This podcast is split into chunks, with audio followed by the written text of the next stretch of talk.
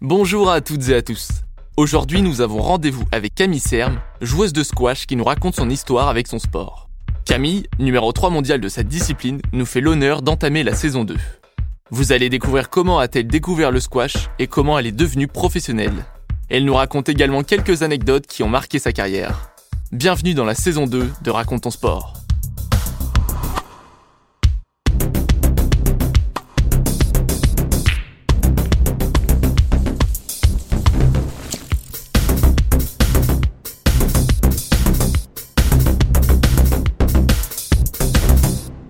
Donc j'ai découvert le squash à l'âge de 7 ans, ici même à Créteil, dans le, au centre Marie-Thérèse Ekem. En fait, je faisais du tennis à l'époque euh, avec euh, mon amie euh, Colline. Et en fait, elle a voulu essayer le squash, donc je l'ai suivie. On a toutes les deux vraiment accroché. Et en fait, on a commencé avec Philippe Signoret. Donc c'est rigolo parce que bah, c'est toujours mon entraîneur. Colline est- s'est fait entraîner par Philippe pendant très longtemps aussi. Maintenant, elle est basée euh, en Angleterre parce qu'elle est fiancée à un Anglais. Voilà, on a commencé toutes les deux et on y est encore. Elle est actuellement numéro 2 française et moi numéro 1, donc euh, c'est assez sympa euh, comme histoire. Donc j'ai commencé dans ce club à, à Créteil même et j'y suis jamais partie. en fait, j'ai eu la chance euh, que le club évolue un peu euh, en même temps que moi je grandissais. C'est-à-dire que Philippe était euh, donc au départ comment dire, entraîneur de club. Il a commencé avec le mini squash, donc les, enfants, les petits. Et ensuite, quand j'ai commencé à avoir peut-être 12-13 ans, on est devenu un pôle espoir. Et ensuite, quand j'étais plus junior, donc euh, à partir de 19 ans, on est devenu un pôle France, féminin d'abord, et euh, ensuite euh, ouvert à tous. Il y en a un autre à Aix-en-Provence. Et voilà, donc j'ai vraiment eu de la chance parce que le club, enfin, j'ai pas eu besoin de partir de chez mes parents. j'ai évolué vraiment ici toute, euh, toute ma, jeunesse. Donc euh, c'était, je pense que c'est une grande chance parce que c'était un, équilibre dont j'avais besoin aussi pour euh, devenir une meilleure joueuse de, squash.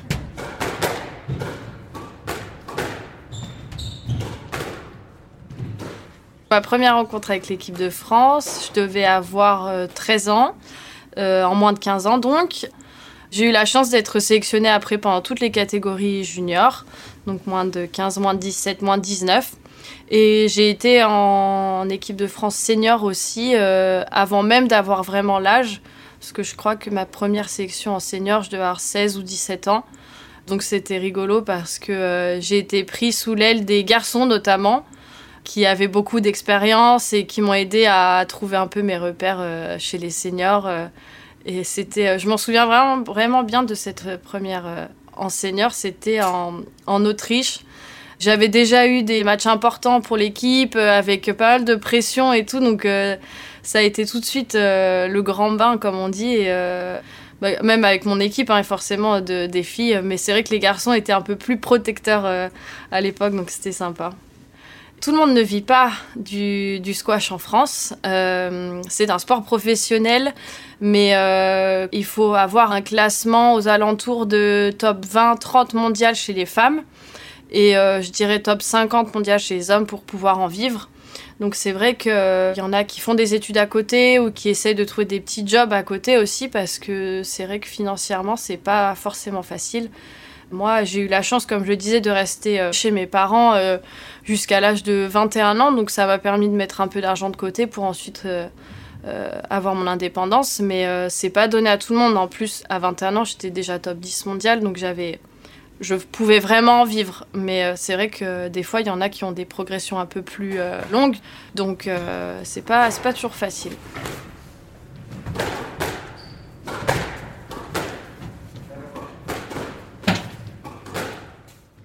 Ma plus belle victoire, euh, il y en a plusieurs qui m'ont marqué, euh, que ce soit mon premier titre de championne de France quand j'avais 10 ans.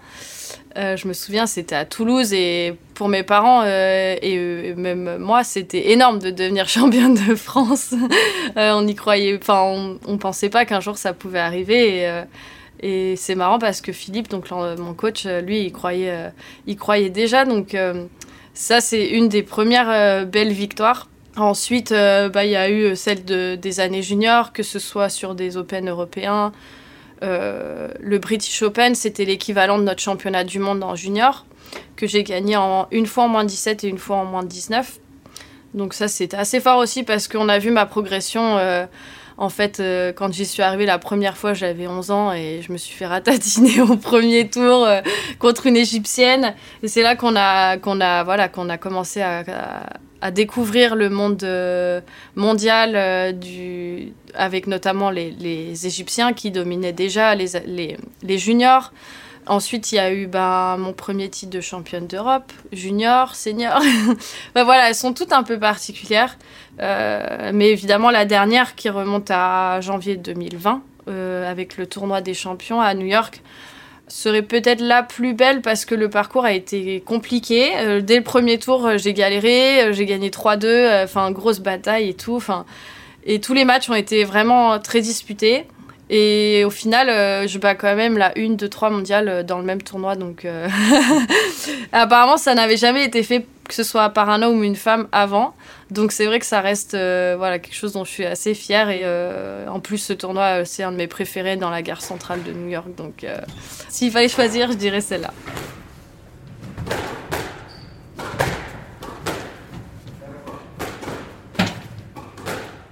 Une fois où J'étais partie avec Colline justement, on, venait de se lancer un peu sur le tour euh, pro, donc on devait avoir une vingtaine d'années.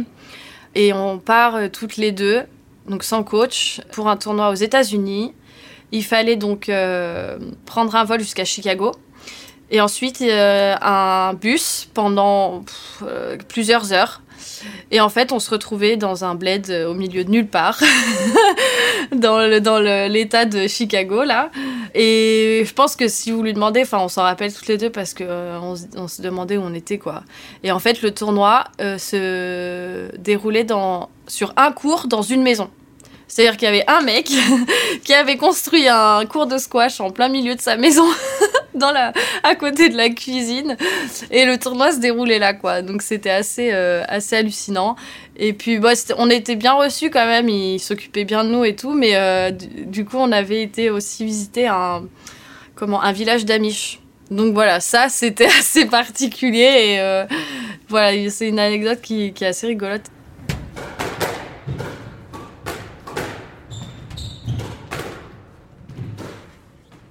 Mes prochains objectifs, ça reste euh, mes rêves de toujours d'être euh, championne du monde parce que je l'ai, l'ai toujours pas été et, numéro une mondiale.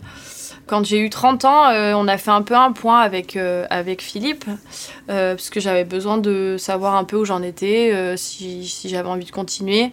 30 ans pour moi c'était un peu un âge où je m'étais dit que je me, voilà, je me poserais et je verrais si j'avais envie de continuer j'avais envie, enfin j'ai envie toujours parce que bah j'ai toujours pas atteint mes rêves de, de, de toujours, mais bon en tant que femme, euh, quand euh, voilà on atteint cet âge, on se demande un peu euh, quand est-ce qu'on va faire un enfant, des choses comme ça et qui peuvent être un peu ben ouais embêtants pour la, la carrière sportive. Donc pour l'instant je, je continue. On s'était fixé un comment dire un délai de trois ans c'est vrai que là, avec le Covid, ça, a remis pas mal de choses en, cause parce que ben, l'année dernière, la saison a été coupée. Euh, enfin, là, les deux, du coup, saisons euh, sont, sont pas pleines.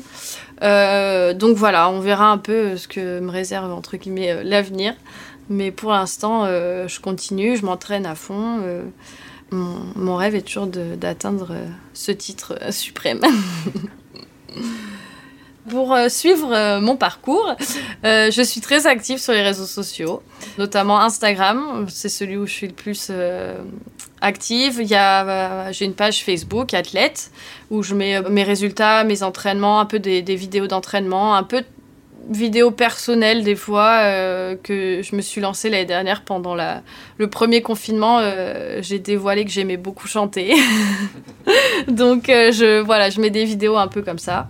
Et pour regarder les matchs, bah, il y a une chaîne en fait sur Internet qui s'appelle Squash TV.